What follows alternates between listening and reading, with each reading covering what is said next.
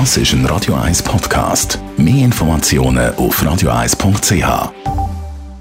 1. Unterstützt vom Kopfwehzentrum Irlande Zürich. www.kopfwww.ch Der Klimawandel bedroht die Zukunft der Olympischen Winterspiele und Orte, wo man so Winterspiele überhaupt kann machen. Kann, die werden immer weniger, weil für so Winterspiele braucht man natürlich Schnee, logisch.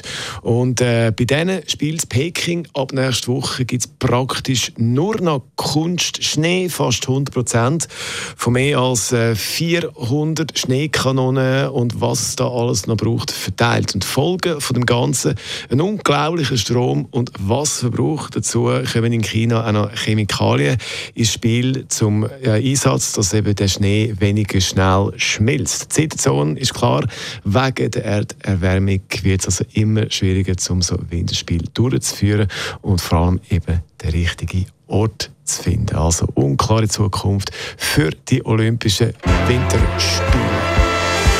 Gaynor ist das. Never Can. Das ist ein Radio 1 Podcast. Mehr Informationen auf radio1.ch.